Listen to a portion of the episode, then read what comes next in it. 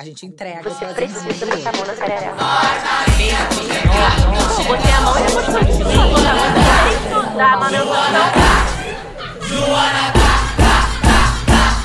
Senta direito, garota. Oi, gente, esse é o Senta Direito Garota. Eu sou a Juliana Amador. E eu sou a Verônica Linder. E a gente tá aqui hoje com uma amiga minha, tá? Porque se eu posso ser uma amiga aqui, é por quê? Porque esse estúdio é meu, tudo meu. Ela é doula, advogada, consultora de amamentação, massoterapeuta, gostosa, bonita, Deusa. maravilhosa. Minha Nome e amiga. sobrenome, gente, da pessoa. Jaiana. Jaiana. Olha só que sorriso lindo. Apaixonada. Oi, gente, boa tarde. Jaiana Rodrigues, esse aqui é o sobrenome. Eu gosto só mais do meu Rodrigues, tá? Tá. O de Oliveira eu não gosto muito não, porque é do meu pai. E esse negócio, né, da escravização de Oliveira, eu não gosto de ser de Oliveira não, entendeu? Sim. Quem lê um pouquinho sobre racismo sabe que significa você ter no seu sobrenome de fulano de tal. Sim. Então, eu não gosto muito do de Oliveira não. Tanto por quem me deu, que não é alguém que faz importância na minha vida, mas enfim. É, gente, essas mulheres elas não batem bem juízo, não. Elas me chamaram aqui pra eu falar. Ai, seja muito bem-vinda. Porque todo mundo quer te Preciso ouvir. começar esse programa dizendo que estou estonteada. Existe essa palavra? Não, se não existe, você inventou e eu acho que você agora eu pode tenho o poder de inventar Sim. palavras aqui. Sim. Com a sua beleza.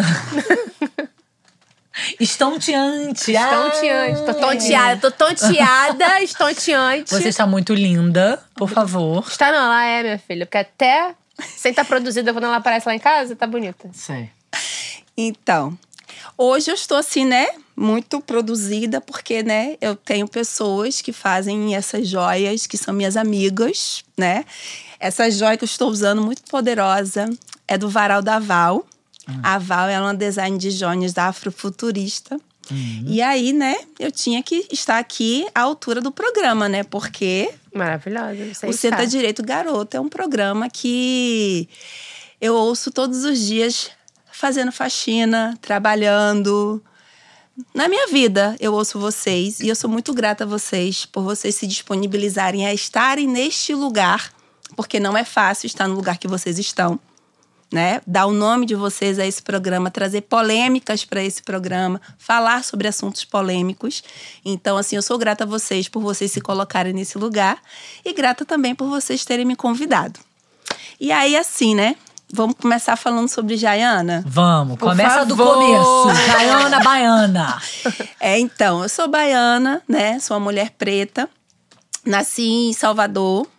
Vivi a minha vida né, até os meus 19 anos numa cidade chamada Simões Filho, que é uma cidade próxima a Salvador. Sou filha de pais analfabetos, semi-analfabetos, minha mãe sabe ler. E por parte da minha mãe, eu tenho vivos cinco irmãos, e por parte do meu pai, quatro, quatro irmãos, né?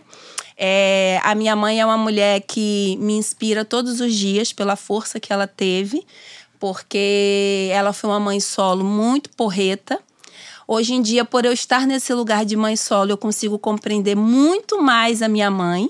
Já a compreendia depois que eu comecei a entender a história de vida dela, mas agora que sou mãe solo, eu entendo muito mais. Porque ela foi abandonada com seis filhos pelo ex-marido dela num momento de, delicado de saúde, onde ela tinha sofrido um acidente e ela estava simplesmente em cima de uma cama do lado, com o lado esquerdo paralítico e o ex-marido dela a abandonou. Que é o seu pai? Não. E aí ela viveu, né, sobreviveu, na verdade, de ajudas de amigas, de pessoas, né, para sustentar a ela e os filhos. E depois de se recuperar e estar bem de saúde, né, ela então se relacionou com meu pai e quando foi descoberta a gravidez, o meu pai, ele sumiu. Então, ela tentou, né, é, é, abortar. Mas eu falo, eu falo- eu falava pra ela, muito zoando assim, mas eu sou gente ruim. Tudo que a senhora fazia, eu falava, vai ela achando que vai me tirar daqui. Eu vou pra esse planeta de merda. Exatamente. Não sei o que, que tava passando pela minha cabeça dentro daquele útero, gente, para vir para esse planeta. Mas, enfim, é, hoje em dia eu entendo, assim, teve um período da minha vida que eu não entendia muito bem a- as decisões que minha mãe tomou, né? E ela Por- te contou que tentou te abortar. É. Que não- corajosa. é. Ela me contou que tentou me abortar, ela contou que se eu nascesse homem, ela me- iria me deixar na maternidade. Porque no entendimento dela, um homem ia saber se virar na vida e uma mulher não. Né? Então, assim, eu tenho 38 anos, então isso há 38 anos atrás, Sim. ela não ela imaginava que um homem saberia se virar e uma mulher não. E ela não sabia o sexo do bebê. Então, quando eu nasci, é, que o médico disse que eu era uma menina, ela ficou arrasada porque ela ia ter que me levar para casa. Ia ser mais uma boca para comer, mais uma Sim. boca para sustentar. Afinal de contas, meu pai tinha sumido e realmente ele ainda não tinha voltado. É tanto que ele só apareceu na vida da minha mãe novamente. Eu já estava com quase dois anos que foi então quando eu fui registrada, porque a minha madrinha não deixava minha mãe me registrar, porque ela era professora e ela sabia todas as angústias e sofrimentos que uma pessoa passava na escola por não ter o nome do seu pai na certidão de nascimento. Então, minha madrinha não deixava ela dizer que meu pai ia aparecer. Ele realmente apareceu e então eu fui registrada. E aí eu falo, né? Eu sou uma pessoa que eu tenho. é, eu falo que eu tenho a bipolaridade de geminiana, eu tenho várias questões de personalidade, mas isso aí já é, ó, desde lá atrás. Por quê? Enquanto eu não era registrada, eu tive vários nomes, eu tive vários. Ah, é? Minha madrinha tinha uma foto minha quatro meses de Michele. Mas eu não sou Michele. no, minha, na minha, no meu cartão de vacina era Vanessa. No cartão de vacina. Enfim, eu tive vários apelidos. E cara da Verônica é ótima. Porque é, é, é uma. A gente tá rindo, né? Mas, é uma Mas- realidade cruel. Exatamente. É, a gente tá rindo, mas é uma realidade cruel. Exatamente. Você, você não tem o seu próprio nome. Isso. E eu, mesmo depois de ser registrada, eu fiquei carregando por muitos anos, ainda carrego até hoje, um apelido que eu não vou contar pra vocês. Ah, não. Eu vou contar porque eu não ligo. É assim, na época tava passando uma novela chamada Xpita. E então eu comecei a ser a chamada de Xpita. Ainda bem que ela não te registrou, XP. Exatamente. E depois disso, as pessoas achavam Xpita muito grande. Aí eu fiquei sendo chamada só de Pita. Então, assim, é, foi muito louco pra mim quando eu tava na escola e eu tinha aquela confusão, porque na escola eu era chamada por Jaiana. Mas no meu bairro, pelas pessoas ao meu redor, eu era chamada de Pita. Né? Então, assim, e demorou muito pra eu entender esse contexto, porque pra uma criança eu tenho dois nomes né? Até que eu entendi o que era o nome e então eu comecei a pedir para as pessoas me chamarem pelo meu nome e algumas pessoas não não, não chamam por causa do hábito, né? E algumas pessoas depois que eu me formei advogada aí começou a, a querer dizer que eu pedia para ser chamada por, por Jaiana, porque agora era eu era besta. advogada besta, né? E aí depois, enfim, hoje em dia todo mundo aqui, né, o, o meu núcleo de convívio, todos me chamam de Jaiana ou Jai, né? E é uma forma carinhosa, mas enfim. Mas voltando lá atrás, é, eu quis pontuar isso porque eu entendo quanto que todas essas situações, quanto, quanto todo esse aba- abandono difere- é, interferiram na minha vida, né? na- Fazem parte de quem você é. e te- interferiu muito nas minhas relações, né? É, entender depois, terapeuticamente, elaborando né, as relações que eu tive, as minhas escolhas profissionais, né? Tudo tá muito ligado ao abandono afetivo que eu tive. Porque, assim, o meu pai, zero afeto. Ele voltou, É. registrou e sumiu. É, mas é aquela pessoa que nem era o pai de pegar os finais de semana, sabe? Nem isso eu tinha pra dizer que eu tive alguma coisa ali. Nem um Instagram, um Facebook pra ele postar foto. Eu não tive isso, né? E a minha mãe, por ser uma mulher sobrecarregada, né? Ela trabalhava como costureira. Então, assim, eu falo que se minha mãe tivesse tido uma boa orientação, ela teria sido uma excelente estilista. Porque ela tem o dom mesmo para costura, para fazer a roupa para o seu corpo, com as suas medidas. Ela uma perfeição de dizer, olha, minha filha, isso não vai favorecer a sua cintura, não vai favorecer você. Então, assim, ela seria uma excelente estilista, mas enfim, ela trabalhava como costureira de 5 ou 6 e meia da, da manhã até 10 horas da noite, meia-noite, para poder dar su- sustento pra gente. Então, depois que meus irmãos começaram a trabalhar, começaram a ajudar um pouco mais nas despesas da casa, mas o sustento principal era dela, porque os pais dos meus irmãos simplesmente não fazia nenhum tipo de ajuda, porque ele também sumiu mesmo. E o meu pai também não, né? Ele fazia quando dava, quando ele queria, enfim. Então eu vejo o quanto que isso interferiu muito nas minhas relações, nas minhas escolhas profissionais. Eu hoje é, sou também né, as outras profissões, porque foi quando meu filho chegou para mim que eu falo que meu filho ele me resgatou de mim. Porque com a chegada do Vicente, há seis anos atrás, é, eu me vi em um lugar onde entrei na estatística das pessoas que são demitidas quando retornam da licença maternidade. Então, eu trabalhava em um escritório de advocacia. E quando eu tirei meus quatro meses de licença e mais um mês de férias, quando eu retornei, eu fui dispensada. Então, eu me vi em um lugar onde mais pra frente eu fui entender. Eu queria ter vivido a maternidade de uma forma plena, queria ter vivido e ter sido só mãe, mas eu não me permiti ser só mãe, porque eu vivia nessa angústia, porque eu precisava trabalhar, porque eu precisava. E então eu fiquei muito desorientada nesse, nesse período aí. Tipo, foi sofrido com cinco meses e meio colocar meu filho na creche, porque a qualquer momento eu poderia conseguir um outro emprego e ele tinha que já estar adaptado, eu não tinha rede de apoio, enfim. E aí foi quando eu me vi vivendo o que eu temia viver. Por quê? Como foi que Jaiana veio parar no Rio de É Janeiro? isso que eu tava me coçando, esperando você acabar a frase pra falar. Por que você veio parar no Rio de Janeiro?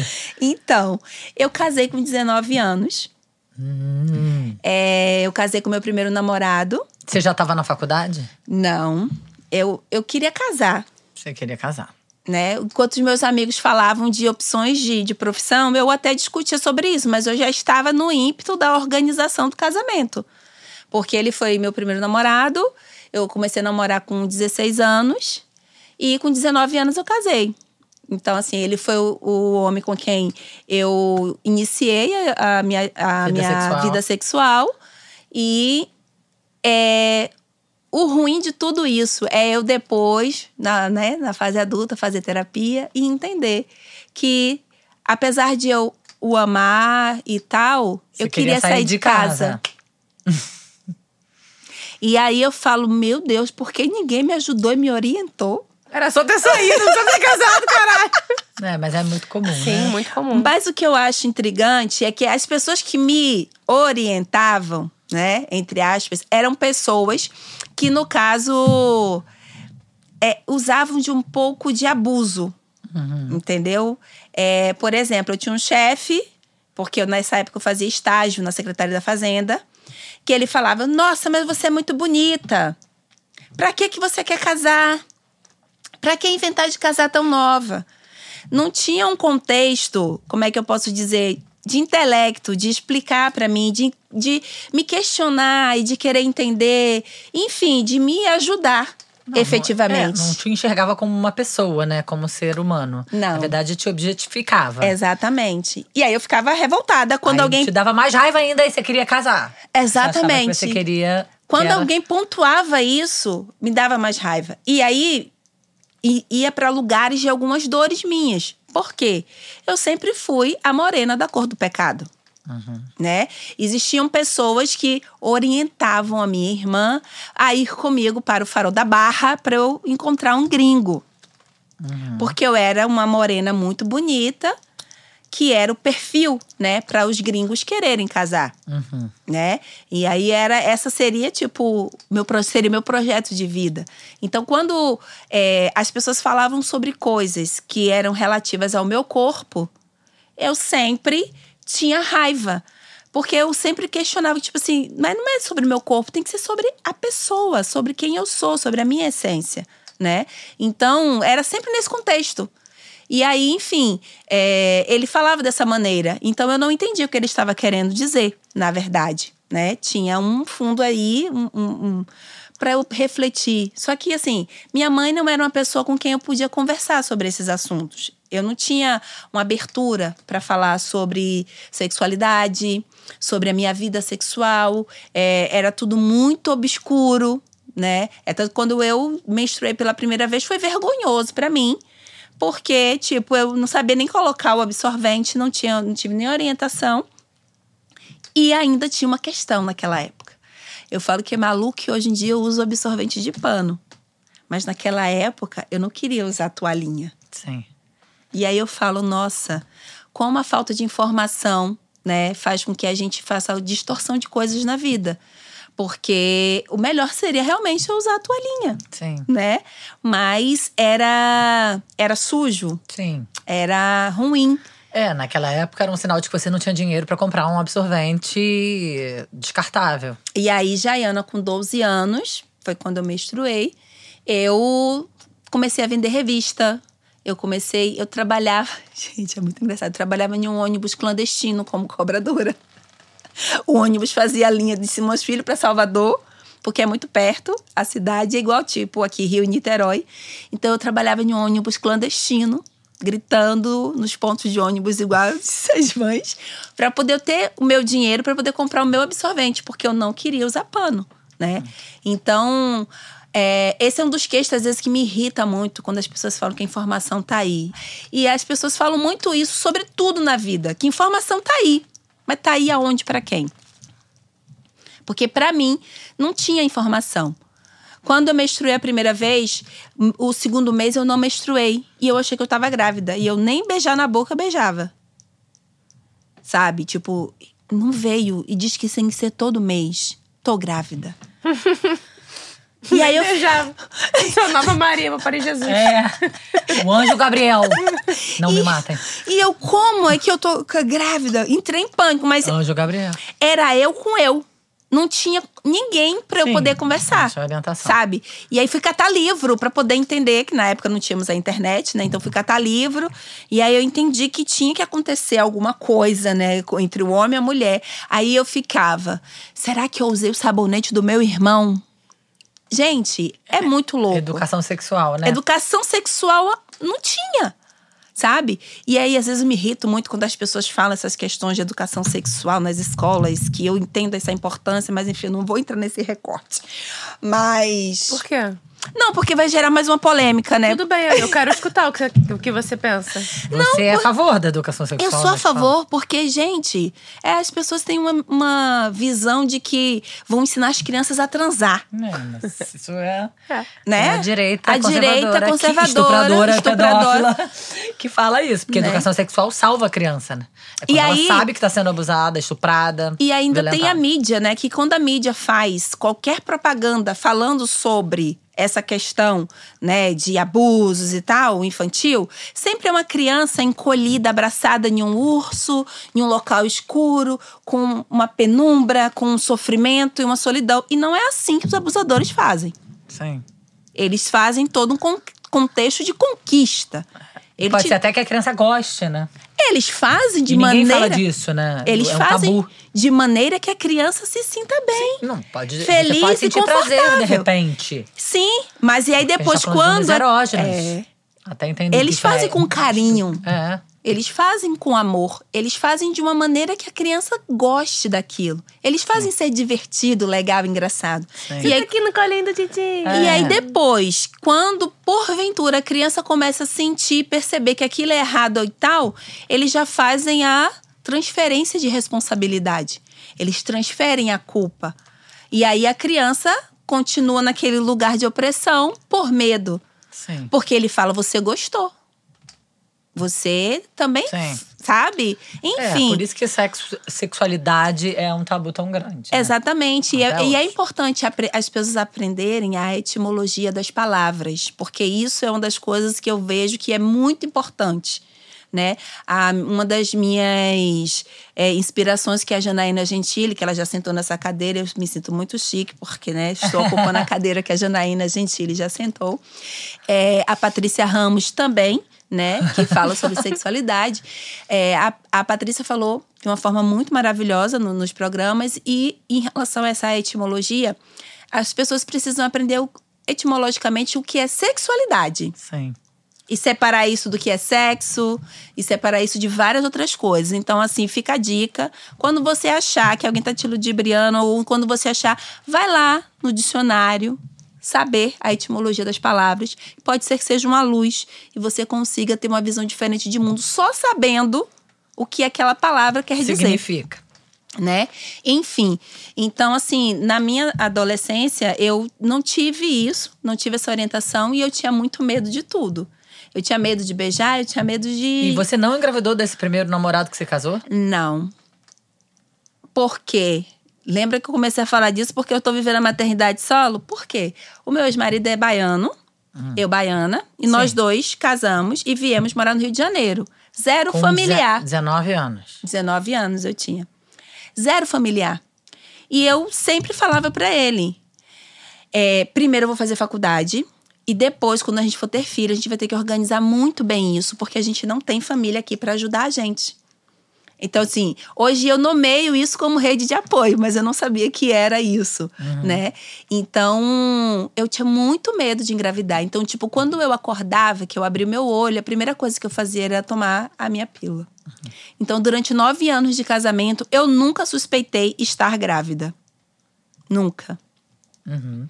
Ele sempre quis muito ter filho, mas ele entendia, não muito bem, mas enfim.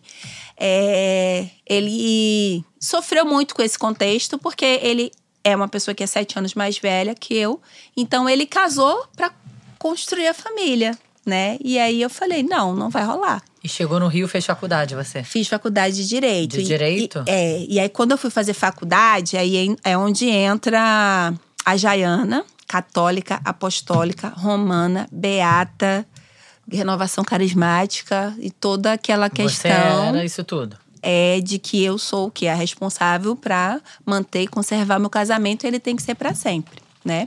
E aí eu cogitei fazer fisioterapia. Mas aí é, meu marido falou para mim que ele não ia se sentir confortável, porque quando eu me formasse e eu fosse atender, eu ia atender homens também. Sim. E aí, Tocando em homens, né? e aí eu achei melhor não fazer fisioterapia, porque eu tinha que preservar o meu casamento, né? Aí Você fez direito. Aí eu busquei outra coisa pra fazer e fiz direito. Porque aí conectou um pouco pensando, ah, eu fiz estágio na Secretaria da Fazenda, Sim. tinha os auditores fiscais, aí eu faço direito, depois eu tento concurso para fiscal da Fazenda e tal. Porque também era uma questão de urgência, né? Tipo, eu, eu precisava muito, na minha mentalidade, de um emprego que eu ganhasse bem para poder ajudar minha família, para eu poder ajudar a minha mãe. E é muito triste quando você é triste. gente, faça terapia, é ruim, mas é bom. Porque, assim, terapeuticamente eu elaborar tudo isso e eu ficar revoltada, porque algumas pessoas falaram pra mim, né, pra eu fazer educação física, porque eu tinha o maior jeito pra isso, né? Eu tinha uma vizinha que eu fazia muita massagem nela desde sempre.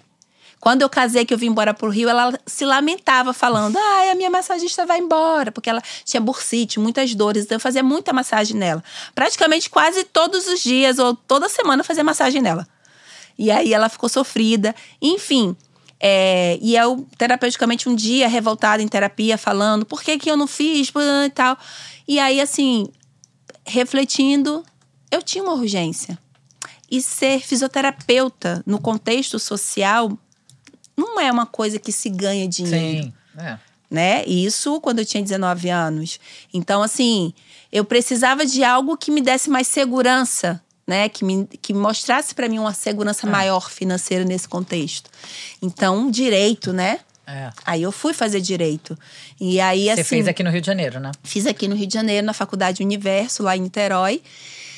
E fiz direito e fui galgando a minha vida e tive a, ideia de fazer mestrado. Só que logo depois que eu terminei a minha faculdade, meu ex-marido ele foi acometido por uma doença e tal, e eu tive que acompanhá-lo. E isso foi em 2010. Em 2011, eu fiquei doente. Né? Eu tive câncer de tireoide. E aí, eu tinha 27 anos quando eu tive câncer de tireoide. E aí eu tive que cuidar desse câncer, né? Então, Nessa época você estava formada, trabalhando? eu estava trabalhando, é, estudando para fazer prova da OAB. É tanto que eu fiz uma primeira prova, né? E aí fui para a segunda fase, mas não passei na segunda fase. Aí a prova seguinte eu estava indo fazer a minha segunda cirurgia, porque eu fiz a primeira retirada de nódulo. E aí, como o nódulo é, deu como maligno, aí eu tive que fazer a segunda cirurgia. E aí a segunda prova que eu faria, né, que era a seguida, eu tava indo pro centro cirúrgico, aí não fiz. Aí a prova seguinte, mesmo eu tendo ido fazer a dose ablativa de odoterapia, eu fiz a prova. Tava na merda. O, o que, né? Eu chego na prova, encontro uma amiga de faculdade, ela fala: Nossa, Joana, você tá com a cara de doente. Aí eu, Porque eu tô- eu tô É. doente. Aí a pessoa ficou toda constrangida, né? Mas enfim. ah, não sabia. Eu falei, tudo bem, não tinha como você saber. Mas. Fica a dica pra não ficar falando sobre a aparência das pessoas. Nem quando você acha que ela tá doente, ou gorda, ou feia, É. alguma coisa que você pense que não importa pra outra pessoa. E aí- Numa, se falar que tá linda, a gente deixa. Mas assim, pode evitar também. A gente falou um monte que ela é uma linda É. Não, mas é porque ela é minha amiga. E eu sou linda mesmo, né, É, gente? É, eu falo que os apetrechos, eles só aumentam a minha beleza. Humildade pra quem Com precisa. certeza. Boa. Depois que eu aprendi que eu sou uma preta linda, minha filha. Enfim. Ninguém segura. É. E aí você fez a prova da OAB doente. E passei, e aí passei na OAB, só que aí é isso, né? Eu, traba eu trabalhava e eu não parei de trabalhar. Porque, tipo, Nem era. durante o tratamento. Não, era o meu respiro. Se eu parasse de trabalhar, eu acho que eu realmente não sei o que teria Sim. acontecido com o meu psicológico. E eu trabalhei o tempo inteiro. Depois eu falo, gente, eu era uma fuga isso pra mim. Porque eu fui aquela paciente, isso, assim, eu não pesquisava nada no Google. Eu, eu falava, tá bom, é o que que é pra gente fazer? Ah, é isso, então bora lá fazer. Né? E eu sou uma paciente que não é considerada como curada. Eu tive uma um linfonodos, eu fiz a última cirurgia em 2014. E eu não sou considerada curada porque eu ainda tenho linfonodos em tamanhos bem pequenos e eu produzo um hormônio que não deveria produzir. Por quê? A tireoide ela produz os hormônios e tem um hormônio chamado que é, é a tiroglobulina que só tem como ele existir na minha corrente sanguínea se eu tiver um, o órgão tireoide. Eu não tenho esse órgão, mas eu Você produzo. tirou quando você teve. É, mas eu produzo. Então eu sou interrogação para os médicos, porque eu fiz diversos exames de imagem e não é encontrado nenhum corpo tiroidiano no meu organismo. Porém, o meu sangue produz tiroglobulina. Então eu sou interrogação. Então eu fico acompanhando eternamente. E aí eu vejo o quanto que isso tem um contexto emocional, né? Porque acho que o, o meu câncer ele veio para eu despertar e entender onde eu estava, o que eu queria da vida, né? Porque aí eu fui entendendo o quanto que existia uma ausência de cuidado, né? Em, em relação ao meu marido na época. E, mas eu lutei muito para manter o casamento, porque eu tinha que manter, né? Uma, era uma relação total de 13 anos. Mas chegou um momento que não deu mais, né? E nós dois percebemos que a gente vivia uma relação de amizade. Não existia mais um casamento. Era uma amizade. E aí a gente decidiu se separar. E aí é onde veio uma cena de horror na minha vida. Porque as pessoas elas não estavam preocupadas em saber como eu, Jaiana, estava, nem como ele estava. As pessoas só estavam preocupadas porque a gente era um casal, exemplo, parceria e tal. E acabou. Ele não, me, não tinha. Me trai, traiu. Ninguém traiu ninguém. Ninguém bateu em ninguém. Não tinha justificativa pro casamento acabar, né? E aí, nesse momento, eu tenho uma briga muito feia com a minha mãe, porque ela me liga dizendo que ela tava com vergonha. Que como é que ela ia dizer para as pessoas que eu me separei? Eu falei, dizendo. Mas eu nunca soube que vocês brigassem. Aí ela quis cobrar uma amizade que não existia. E eu falei, então, a senhora nunca foi minha amiga a ponto de eu confidenciar a senhora como era a minha vida. Enfim. E aí, é, depois disso, né, eu continuei no direito, estudando para concurso. Aí, dois anos depois, me relacionei com o pai do meu filho. E aí, quando eu me relaciono com o pai do meu filho, eu tenho uma gravidez não planejada. Mas esse. Durante esse tempo você ficava estudando para concurso e trabalhando como advogada. Isso. E aí, quando eu me relacionei com o pai do meu filho, aí o meu filho veio e aí foi isso. Eu falo que a maternidade ela fez uma virada de chave para mim. E aí foi quando eu entendi que eu deveria sempre ter trabalhado, né, com a massagem, com a massoterapia, né, ter feito minha faculdade, ter feito minha especialização, minha osteopatia, quiropraxia, enfim. Mas, é, atualmente, o que, que acontece com essa mãe solo que vos fala? Ela fez a formação como massoterapeuta, ela fez a formação de doula, Pois é, te deu vontade de ser doula também. Exatamente, mas aí eu falo, eu fiz o curso de doula não com a intenção de ser doula, foi com a intenção de conhecer um pouco mais da, da parte do universo gestacional, porque chegavam muitas gestantes para minha massagem. tá. Eu fiz curso de especialização em massagem gestante para entender todos os contextos. Só que é isso, eu sou, eu, eu vejo que eu sou, tenho aquela coisa que a maioria das pessoas pretas tem, né? Que você tem que provar duas vezes. Então, tipo assim, eu fazia um curso, eu fazia outro curso. Porque não era suficiente, não me sentia capacitada. Uhum. Então, eu fiz duas formações de curso de doula. Porque eu achava que um só não era suficiente. Tinha que Mas provar que era melhor de todos pra Exatamente. conseguir chegar no lugar que todo mundo chega. Exatamente. E o meu e aí foi no curso de doula que eu descubro o racismo obstétrico. E descubro o racismo obstétrico que eu sofri no meu parto. E aí foi quando eu falei: "Não, vou ser doula sim. Eu preciso ser essa ferramenta de transmitir informação de qualidade para evitar que mulheres passem pelo que eu passei.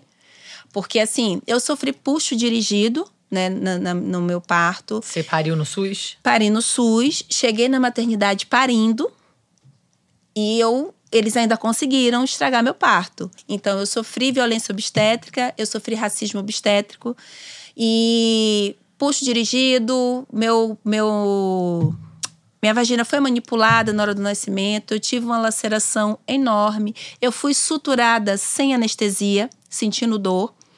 E meu filho ainda sofreu violência neonatal, porque foi administrado fórmula de, de maneira desnecessária, porque ele não estava hipoglicêmio para ter sido administrado fórmula. Ele regurgitou, ele vomitou, aí ele precisou ser aspirado, porque ele ficou sufocado, porque ele botou para fora, enfim. Então, assim, foi aí que eu tomei a decisão de ser doula, né? Só que aí tem um adendo que eu tenho que dizer. Quando eu falei pro pai do meu filho que eu ia fazer a formação de massoterapeuta, adivinha o que eu escutei? A mesma coisa do primeiro Vai ser namorado. puta. Não, a mesma coisa do meu primeiro marido. Então, vai ficar massageando homem. É. Como se isso fosse uma. Ele disse que ele ia se sentir desconfortável. Só que Jaiana não era mais a Jaiana. Vocês ficaram juntos, o pai do seu Sim. filho? Vocês ficaram, tiveram um relacionamento? Sim, nós namoramos, moramos juntos. Ah, tá. Mas também não foi possível manter a relação porque haviam várias divergências de pensamentos e entendimentos sobre a vida. E aí ele fala pra mim isso. Não, não vou me sentir confortável. E aí eu disse: "Então, mas quem Leva pra precisa análise. quem precisa se sentir confortável sou eu. Porque quem vai fazer as massagens sou eu. Mas você vai massagear quem? Pessoas, seres humanos. Sim. É isso. E aí eu vejo, né, que realmente, infelizmente, a, a, a massagem, né, ela tem um contexto realmente da prostituição, porque antigamente os homens, quando iriam para esses lugares, eles Sim. iam para casa de massagem, É. né? A profissão acabou sendo, né, mal vista. Mal vista e ainda é até hoje. E desvalorizada. Por Exatamente. conta disso. Eu sou casada com uma massoterapeuta. É, e eu sofro porque no meu Instagram, se vocês olharem, tem pouquíssimas coisas de divulgação da massagem, porque toda vez que eu posto algo sobre massagem, aparece um ser humano querendo algo além de massagem Programa. no meu Instagram, e eu tenho que bloquear. Entendeu? Então assim, e ainda as pessoas falam porque ainda vai ser massagem com quem? Com essa morena Uhum. linda, entendeu? E aí eu sou uma pessoa muito educada. Então eu falo, olha, entendo que você está confundindo e tal, e bloqueio a pessoa. Mas é isso, o meu corpo, ele continua sendo visto até hoje como um corpo objeto de prazer.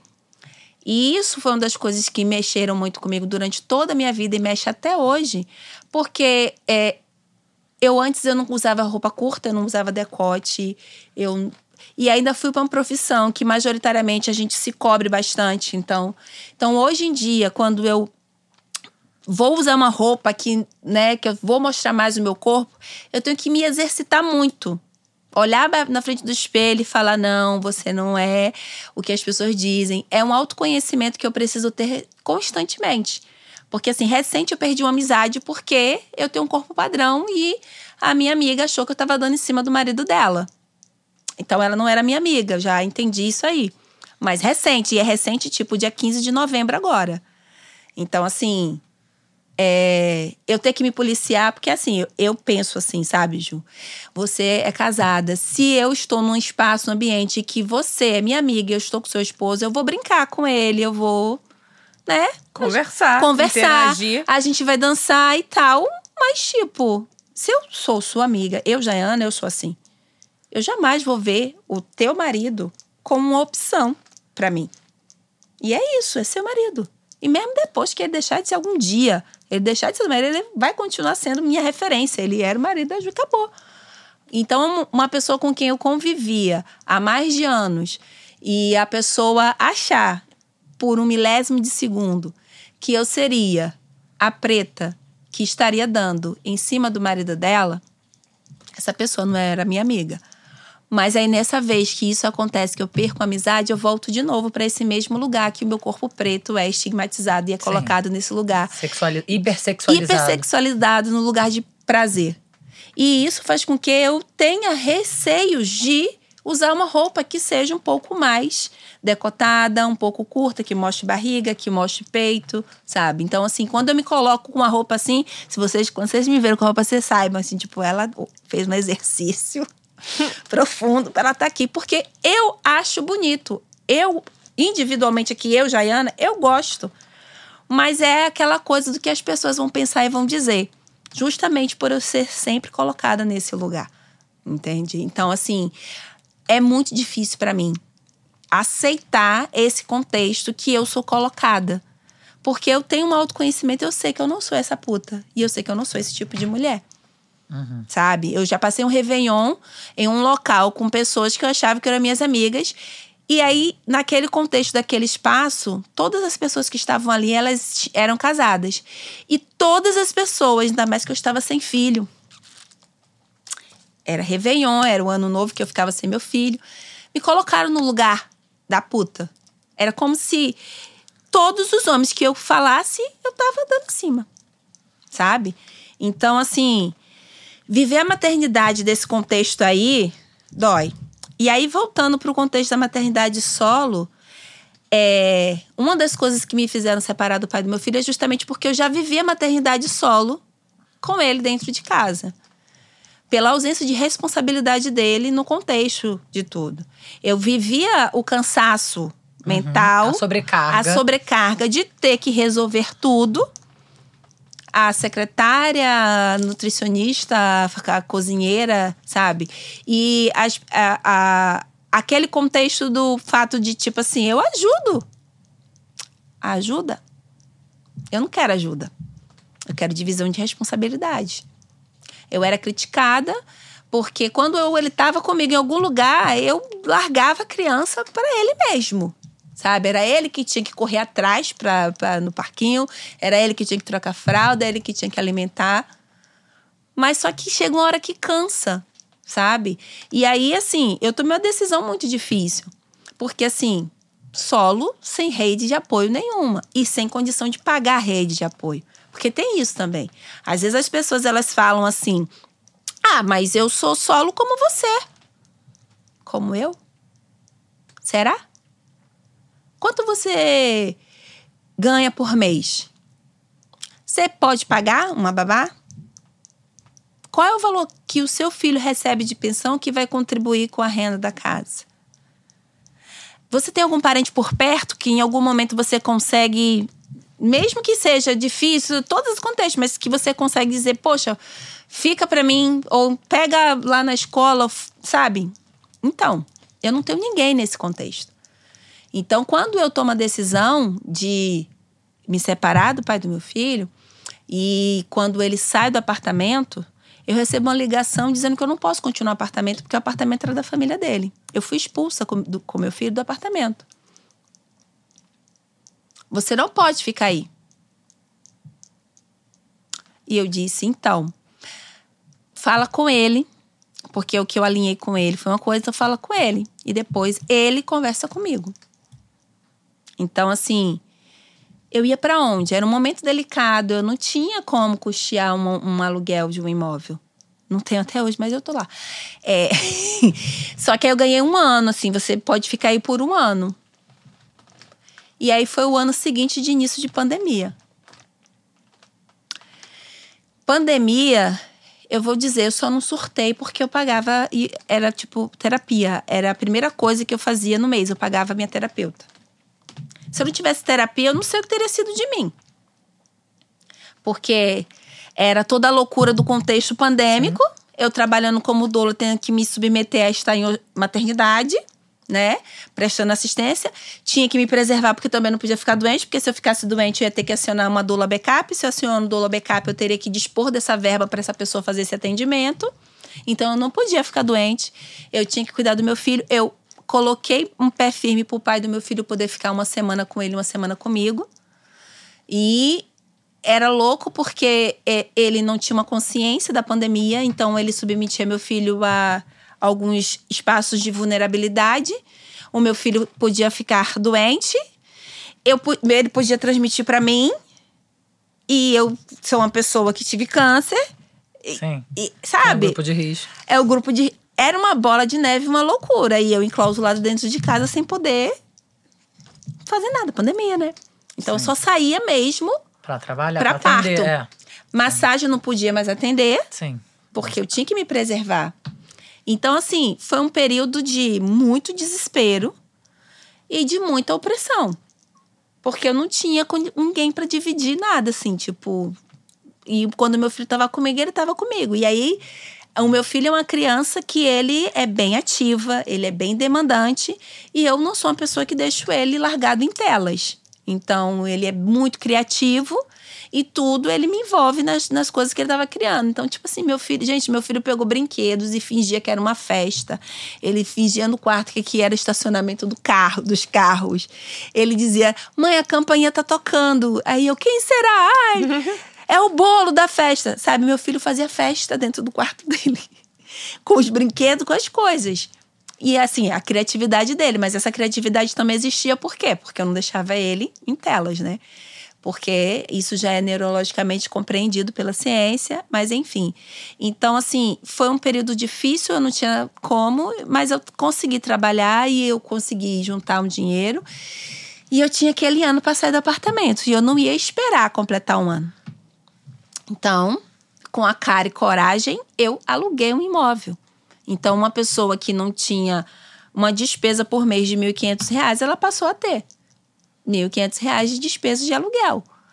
Então, assim, o ano seguinte, pandemia ainda continuando, rolando, Sim. e eu, né, por mais que já tivesse acontecido algumas brechas, né, por a gente já saber como se cuidar, continuou sendo difícil. E, enfim, eu falo que eu só não sucumbi graças à terapia e graças a amigos, que, tipo, tem pessoas que eu devo até hoje que me emprestaram dinheiro, porque, por exemplo, em janeiro desse ano eu não tinha dinheiro para pagar aluguel. Eu não tinha dinheiro para pagar aluguel e não sabia o que fazer. Não sabia o que fazer. Porque a projeção de que eu achei que as coisas iriam melhorar não melhoraram, no contexto de que a crise econômica gerou um reflexo muito grande no- nas escolhas das pessoas com que gastar o seu dinheiro. Sim. E fazer massagem É o luxo, né? né? Apesar de ser um autocuidado, apesar de ser uma saúde preventiva, Sim. poucas pessoas têm essa consciência e mesmo aquelas que têm, elas precisam pagar suas contas, né? Então assim, começou a reduzir o fluxo de busca de doulagem e começou a reduzir também o- a procura pela massagem. Então, tipo assim, Natal e Ano Novo, é, dezembro e janeiro já é um período que reduz em razão de todas as despesas iniciais de ano. IPVA, matrícula escolar, material escolar e tudo. Já dá uma reduzida, mas, tipo, reduziu muito. E eu fiquei desesperada. É, e aí, para complementar todo esse meu desespero, eu não tive outra opção. Eu me vi obrigada a retornar para o direito. A voltar a trabalhar em Em escritório. 2022. É. Eu me vi obrigada a voltar a trabalhar no escritório. E isso para mim foi algo muito frustrante, é um sentimento de fracasso, porque não é isso que eu gosto, com que eu me identifico, com que eu me sinto feliz. Mas foi a, a opção que eu tive para eu ter uma verba que vai garantir o mínimo das despesas da minha casa. E eu não tenho como pedir a ajuda de custo para ninguém. Eu não, não tenho. Então, a pessoa que recebe 350 reais de pensão para ajudar na composição das despesas da criança, que só o plano de saúde da criança à época era 220, e aí eu tinha que pagar o plano de saúde e alimento e eu e a casa e tudo. Então assim, como se não fosse suficiente no início de maio eu iniciar o exercício da advocacia, foi um momento em que o pai do meu filho ele decidiu que ele não iria mais pegar o meu filho nos finais de semana, Ele só pegava final de semana. a cada 15 dias. Porque eh, no entendimento dele, eu estava fazendo as coisas tudo do meu jeito. Era eu, eu queria que eu decidia como as coisas seriam. E aí eu entrei em depressão. Porque eu fiquei com o meu filho direto. E era trabalhando com uma coisa que eu não gosto, que demanda Você muito. entrou pra trabalhar o quê? No escritório? Sim, home office. Então, assim, é uma coisa que eu trabalho que eu não gosto e tomava muito do meu tempo. O meu tempo que eu dedicava pro meu filho, ele começou a sentir, então ele começou a ficar uma criança muito mais agressiva, muito mais rebelde. E ele começou também a sentir a ausência do pai, e, sabe? Foi virando uma bola de neve. Até que, tipo assim, a minha psicóloga falou: olha, Jane, eu entendo que no momento que a gente encontra e tal, você precisa medicar. E aí eu tive que procurar ajuda psiquiátrica e medicar. Então, assim, quando as pessoas falam é, sobre o contexto de mãe solo, sobre o contexto de rede de apoio, e essa rede de apoio ela pode ser uma rede familiar paga. Quando as pessoas falam que, ah, mas como que não consegue, filho não te impede de nada, isso me toca profundamente. Porque ano passado eu deixei de fazer inscrição no mestrado porque eu sabia que eu não ia ter condição esse ano de fazer o mestrado. E esse ano, mais uma vez, eu não fiz inscrição de mestrado. Porque eu falei: se eu passo para o mestrado e eu não consigo fazer, eu vou ficar. Vou adquirir mais uma frustração na vida. Então eu falei, não vou fazer agora. Mas, em razão de todo esse contexto da dolagem, é, despertou em mim o interesse de fazer o mestrado na área dos direitos das mulheres. Porque se conecta com a minha formação. Sim. Tentar juntar esses saberes aí algo que te Exatamente. mobilize, né? Exatamente. E eu sou uma pessoa que, como boa geminiana, eu gosto de falar, eu gosto de estar em espaços para falar, mesmo sendo um desespero interno, porque aquela síndrome do impostor, ela caminha comigo. E eu preciso sempre da terapia para poder dizer não, tá tudo bem, sabe? Então assim, é, é muita coisa junta que eu falo para eu administrar como ser humano, né? E assim, dentro do contexto da dolagem, eu já sofri racismo. Sim. No contexto das pessoas, da pessoa achar que ela estava contratando uma mucama, praticamente. E por eu me posicionar, não, não, mas não é bem assim, a pessoa desfez o contrato. Eu já tive perda de contrato porque eu tive que levar meu filho para a consulta de educação perinatal, que é a consulta que a gente faz na dolagem antes Prévia, do parto. É, porque eu tive que levar meu filho, porque justamente por isso, porque como o pai do meu filho não estava pegando ele mais os finais de semana, a consulta que eu tinha marcado naquele final de semana, eu não tinha com quem deixar ele. Porque as minhas amigas não iam poder, cada uma tinha um compromisso, eu não ia poder deixar.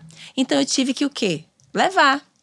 Só que a pessoa achou um absurdo eu levá-lo, né? E aí é onde às vezes eu, às vezes eu falo para as pessoas, não é a, é a gestação que muda as pessoas, é a maternidade. Sim.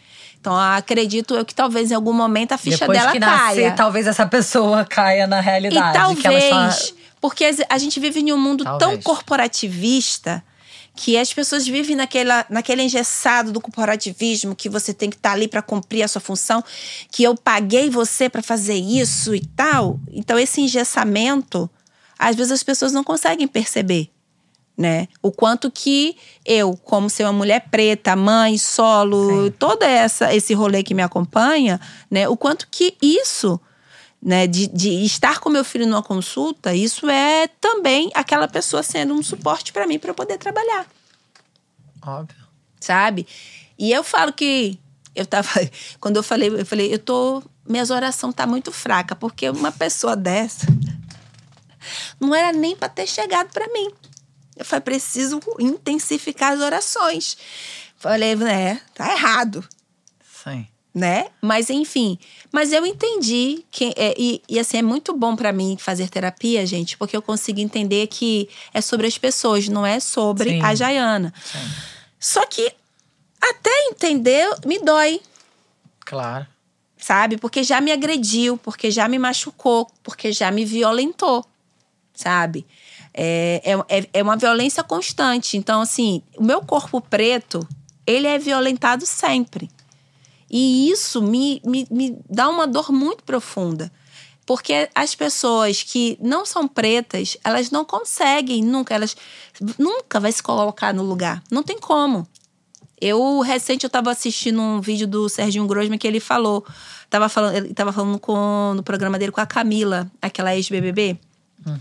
E ele falou que quando o pai dele morreu, eh, o pai dele gostava muito de ir num lugar.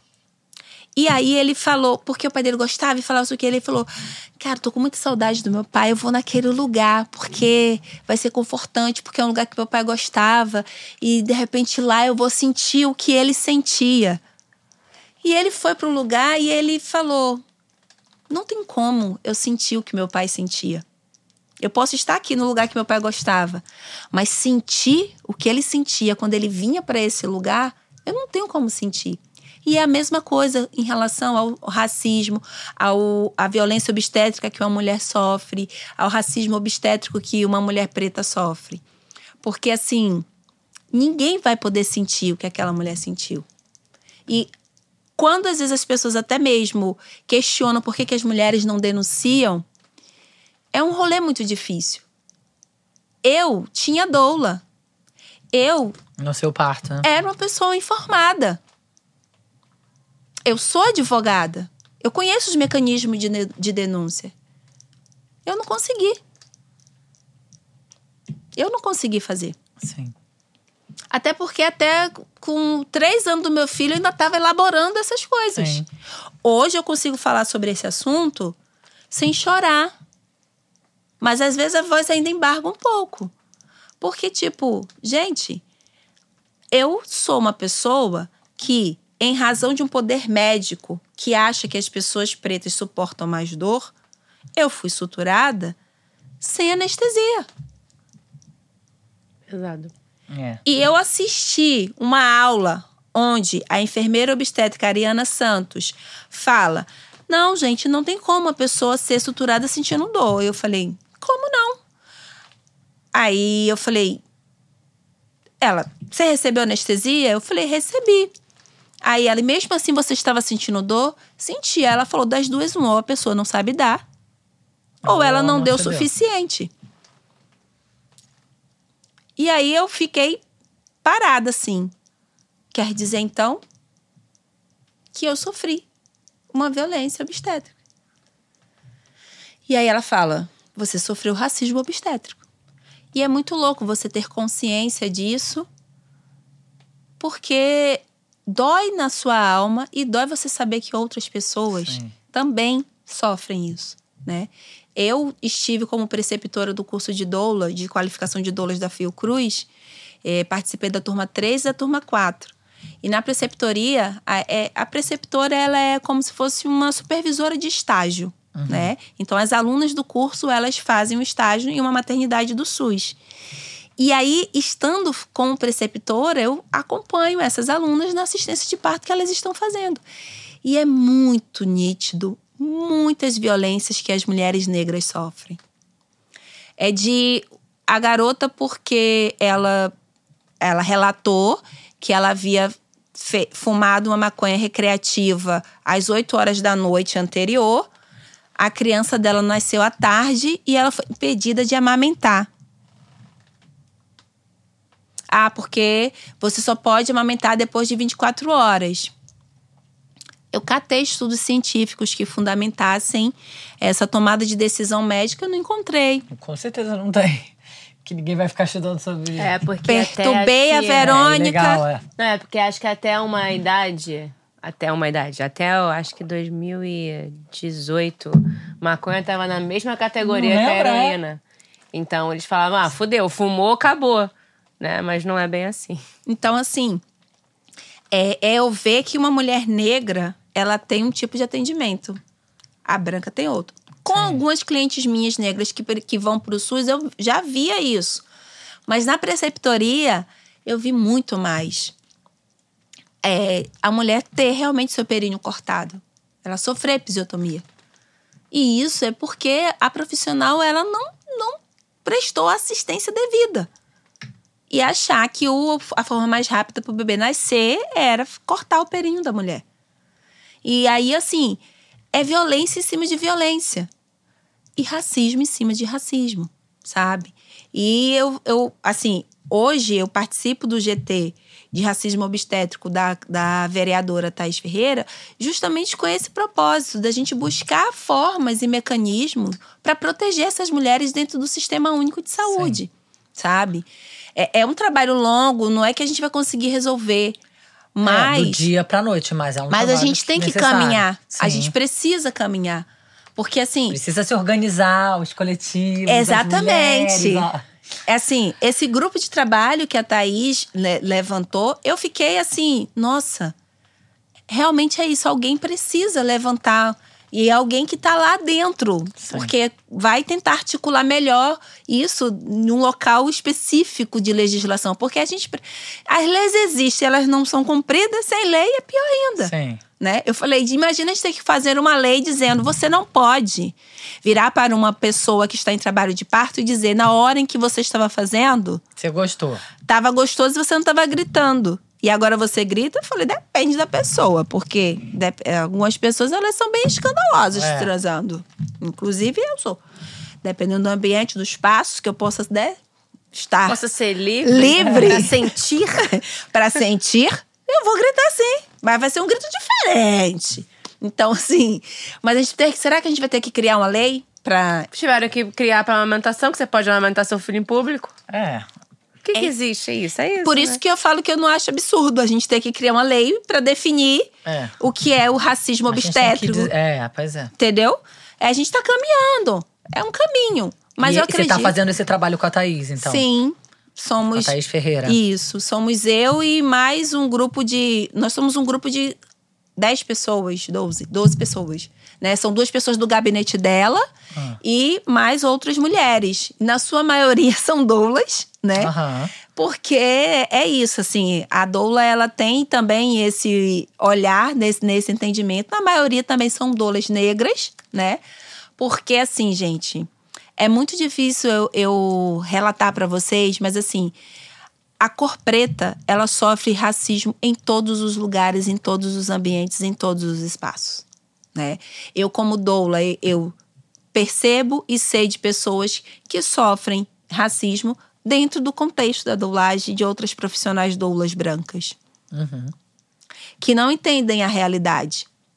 Na pandemia, eu fui super criticada porque eu ia fazer a consultoria de amamentação da minha gestante, da minha puérpera, no caso, presencial. Só que assim, né? A pessoa que eu estava atendendo, ela não tem um celular de qualidade para fazer vídeos e várias formas de demonstração para que eu pudesse ver como é que estava acontecendo aquela amamentação e poder então fazer uma condução online. Porque tudo depende do aparelho que a pessoa tem. A pessoa, às vezes, ela não tinha uma rede de apoio que pudesse gravar para ficar melhor a visualização. Ela estava sozinha dentro de casa. O companheiro tinha ido trabalhar. Quando são pessoas autônomas, as coisas ficam mais difíceis. E às vezes ela não tem uma mãe, não tem uma sogra, não tem pessoas que ela possa assim, se sentir segura para colocar dentro da casa dela para dar esse suporte para ela. Então, assim, eu fui criticada porque eu fazia essa consultoria presencial. Entendeu? Então, assim, e aí? Sim. Eu vou deixar essa mulher perder a amamentação dela Sim. porque a gente tá numa pandemia? Mas aí eu sou uma profissional de saúde. É. E aí? E a amamentação é saúde. É saúde para a mulher É promoção de saúde, né? e Pública, saúde para o bebê. Sim. Porque o bebê que ele é amamentado pelo leite materno, ele tem uma qualidade de vida diferente daquele que usa a fórmula. E aí? As pessoas, elas. E aí, quando me criticaram, eu falei: Então, eu não tenho todos os. a- Primeiro que eu não tenho todos os apetrechos que vocês têm de para trabalhar. Eu tenho uma mama demonstrativa que eu vou fazendo a demonstração para a mulher. Eu tenho que estar lá, eu tenho que auxiliar essa mulher, senão ela vai perder a amamentação. Eu fui criticada por isso. E aí, assim, fui criticada por outras coisas também. E aí, quando as pessoas. E quando eu joguei lá no grupo dizendo assim, é, eu entendo, mas é, eu tô perdendo contrato por eu dizer que vou fazer consulta de pré-natal só online, eu tô perdendo contrato. Só que eu não posso perder contrato. Porque sou eu que pago as minhas contas, eu não tenho nenhum outro Sim. outra renda financeira. Aí as pessoas que estavam levantando essa bandeira, oh, não sabia. Pois é, Fantástico Você não mundo pode- das doulas brancas. né? que na sua maioria tem os seus maridos, Sim. que arcam com uma parte das É. despesas da casa, É uma bolha bem classe média branca, né? É, sabe? Então, assim, eu atendo mulheres pretas sim, que fazem um esforço para ter uma doula. sim. Para irem parir no SUS, Que investem, né, nessa... na- Nessa assistência nessa pra ela assistência, pra saber conseguir- que elas vão ter uma... sabe? Ter um parto digno. Digno. Pra é, ter essa instrução É familiar, realidade. tanto dela quanto do companheiro dela, para eles saberem mecanismos de proteção Sim. do parto deles. Então, assim, eu falo que a Jaiana, ela hoje, ela tá trabalhando como advogada, mas ela não tá feliz no exercício dessa advocacia. Porque essa advocacia que eu estou exercitando, ela não se conecta com aquilo que eu acredito de cuidado, de suporte. Então, assim, eu almejo muito, almejo muito mesmo, eu consegui alinhar, sabe, o exercício da Sim, advocacia. Todos esses saberes aí. Exatamente, em um espaço que eu consiga trabalhar com realmente assim com tranquilidade. E aí eu falo trabalhar com tranquilidade porque é saber que eu vou estar usando os meus saberes, mas tendo a certeza do meu financeiro no final do mês Sim. para pagar os meus boletos e sustentar meu filho. Usa, de- é, alinhando a sua vocação com a sua necessidade, com seus talentos. Então assim, gente, não coloquem a régua de vocês, a vida de Sim. vocês para todo mundo. A realidade é outra. Eu já sou uma mulher que tive câncer. Então, assim, eu já falo que a minha qualidade de vida já não é a mesma, sabe? Então. Mas eu tô bem. Ô, já, para terminar esse programa, é, eu queria que você contasse o que, que você vai fazer agora. Receber que prêmio? Gata, deusa, vereador. Onde é que você vai? Onde? Na Câmara? Isso, na Câmara de Vereadores, que. Suportem. Em razão. Eu adoro essa parte, gente, do Merchan. É, mas é, para mim é, é uma honra, né? Receber, eu vou receber uma moção, uma moção, é moção que fala, né? Sim. Esse nome chique. É, da vereadora Thaís Ferreira, Hum. né? Em razão desse GT de trabalho que a gente tem, né? Trabalhando sobre o racismo obstétrico, porque esse- GT significa É grupo de trabalho. Grupo de trabalho. esse grupo de trabalho rendeu. A gente fez uma apresentação no Abrascão, que é um, um movimento importante para apresentação de trabalhos, né, para que se leve reflexões e estudos, né, para as pessoas. A gente também fez uma apresentação no Cedim, né, justamente isso, para levar essa comunicação dessa existência desse racismo obstétrico e levar as pessoas para refletirem. E a gente fez alguns movimentos também dentro da Câmara. Então são coisas que os frutos ainda vão vir. Você merece mesmo tudo isso. Ai, obrigada. Essa homenagem na Câmara. Mande um beijo pra Thaís Ferreira, que já foi convidada pra esse programa, tá devendo. Tá devendo. Gosto muito dela. Ela é muito maravilhosa. Maravilhosa. E Parabéns pelo seu trabalho, Jai. obrigada, amor. As pautas dela são pautas importantíssimas Sim. para os direitos das crianças, para os direitos das mulheres. É, Eu acompanho ela desde o comecinho. Eu também. Eu tava e, eu me, grávida de gêmeos. e eu me sinto assim honrada por estar trabalhando Sim. perto assim dela, porque é uma pessoa que se alinha, né, com o que eu acredito na vida. E o que eu quero dizer para as mulheres, em especial, que vão assistir esse programa, é, sejam cada vez mais donas de si, sabem? Façam o seu autoconhecimento constante, porque assim, o que você conhece de você hoje, amanhã já muda. Se permita mudar, sabe? Se permita fazer escolhas diferentes e não deixem que todas as questões e as dificuldades da vida estagnem vocês. Estudem, estudem sempre.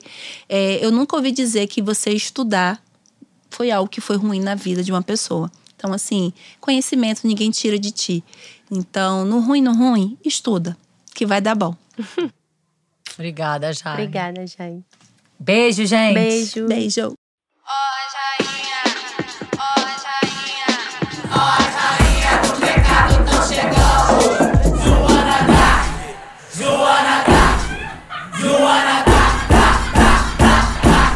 Direito, garota.